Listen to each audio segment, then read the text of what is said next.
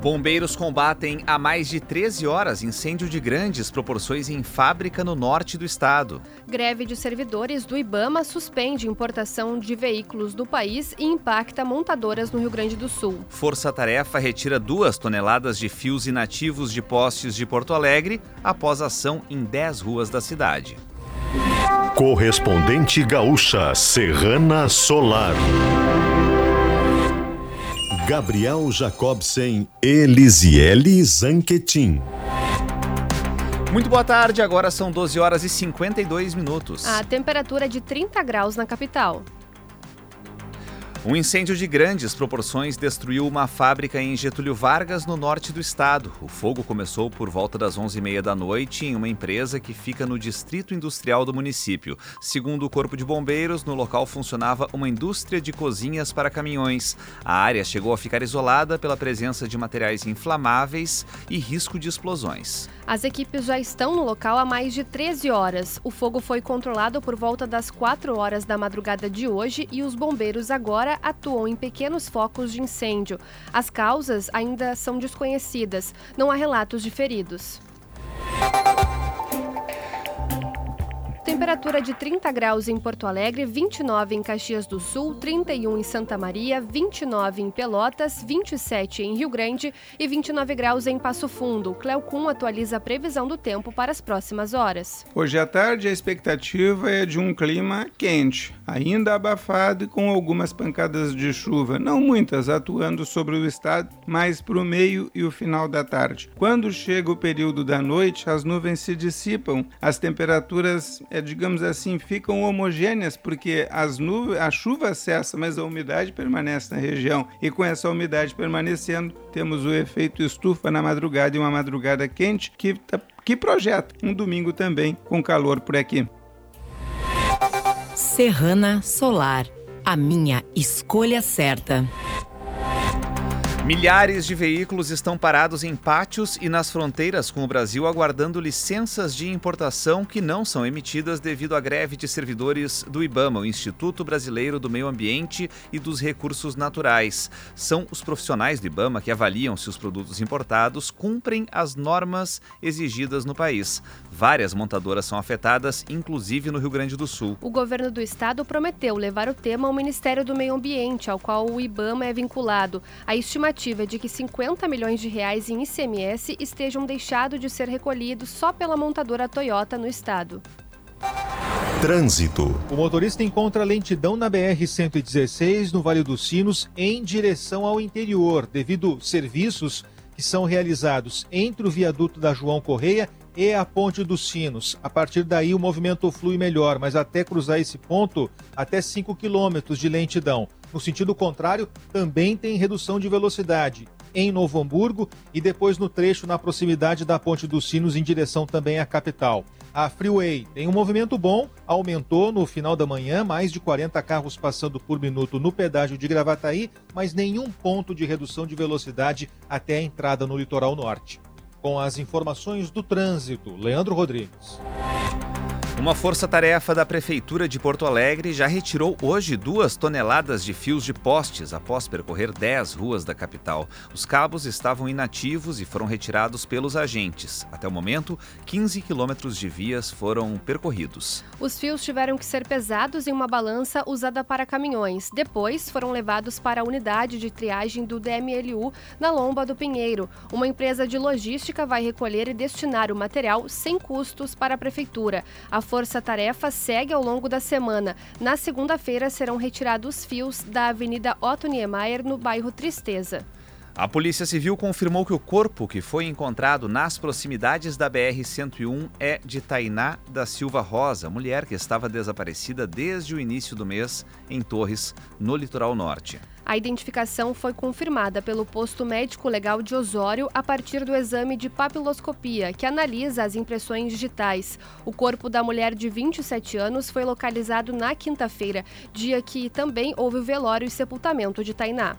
O delegado de polícia do Rio Grande do Sul, Josuel dos Reis Muniz, de 47 anos, morreu na tarde de ontem em Florianópolis, Santa Catarina. Ele sofreu uma parada cardiorrespiratória enquanto realizava uma trilha na região da Lagoinha do Leste. Segundo os bombeiros, uma equipe tentou reanimar a vítima por 40 minutos, mas não houve resposta. Muniz tinha 23 anos de polícia civil e atuava na delegacia de Santa Bárbara do Sul, no noroeste do estado. O sepultamento está marcado para, as, para o fim da tarde de hoje no cemitério Jardim do Sossego, em Cruz Alta. O bebê de 11 meses, que foi jogado pela janela do carro pelo próprio pai em Novo Hamburgo, no Vale dos Sinos, recebeu alta hospitalar. O menino teve apenas escoriações e ficou sob responsabilidade de uma tia. A mãe da criança, de 25 anos, segue internada em estado grave na UTI do Hospital Geral da cidade. O homem foi preso em flagrante e segue hospitalizado em Porto Alegre sob custódia. Ainda nesta edição, o helicóptero que levava vice-governador faz pouso de emergência no norte do estado. A paz do Rio Grande do Sul podem ter aulas suspensas a partir de março por impasse sobre transferência de recursos. Faça o investimento certo para este verão, com os melhores instaladores solares do estado. Escolha Sistema Fotovoltaico com a distribuidora Serrana Solar mais de 30 mil estudantes com deficiência intelectual múltipla e autistas que são atendidos nas APAES do Rio Grande do Sul correm risco de ter as aulas suspensas a partir de março.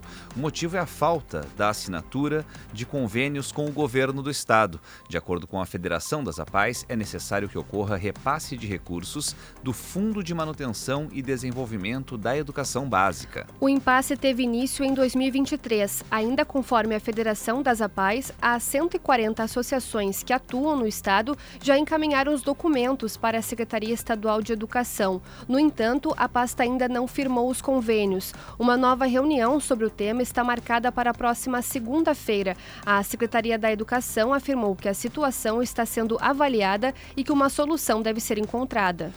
Uma escola de Encantado, no Vale do Taquari, com 200 alunos, opera há seis meses em um espaço improvisado, com estrutura para 20 estudantes. O espaço de ensino está adaptado desde a enchente de setembro de 2023. Desde então, a comunidade da Escola Estadual Antônio de Conto enfrenta longos trajetos, falta de ar-condicionado e ventiladores e ambientes inadequados para as aulas. A escola é uma das da rede estadual ainda interditadas. A outra é Padre Fernando em Roca Salles. Agora em Porto Alegre, 30 graus, meio-dia, 59 minutos.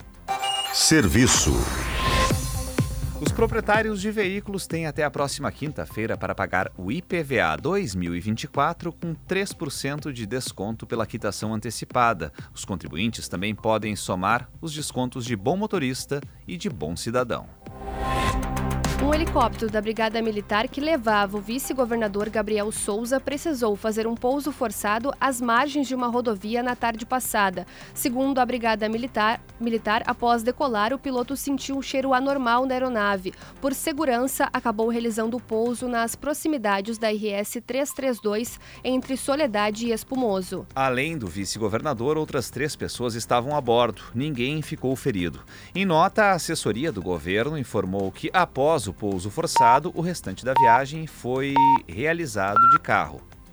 O presidente Luiz Inácio Lula da Silva voltou a classificar a ação militar de Israel na faixa de Gaza como um genocídio. Diferentemente da primeira vez em que falou sobre o tema, agora Lula não comparou a ação de Israel com o Holocausto. A declaração anterior havia provocado reações de autoridades israelenses que cobravam uma retratação de Lula. Desta vez, Lula afirmou que a ação militar de Israel não pode ser considerada uma guerra, e sim um genocídio por estar matando milhares de mulheres e crianças crianças palestinas. Lula ainda se disse favorável à criação do Estado palestino e que ele viva em harmonia com o Estado de Israel. Nove escolas de samba desfilam hoje, no segundo e último dia do Carnaval de Porto Alegre, no Complexo Cultural do Porto Seco, na Zona Norte.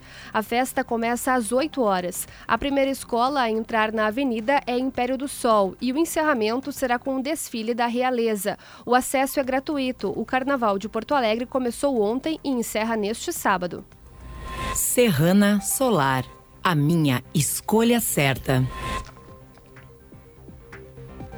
Você encontra o correspondente gaúcha Serrana Solar na íntegra, além do conteúdo completo das notícias e reportagens com fotos e vídeos em GZH. A próxima edição será amanhã às 12 horas e 50 minutos. Boa tarde.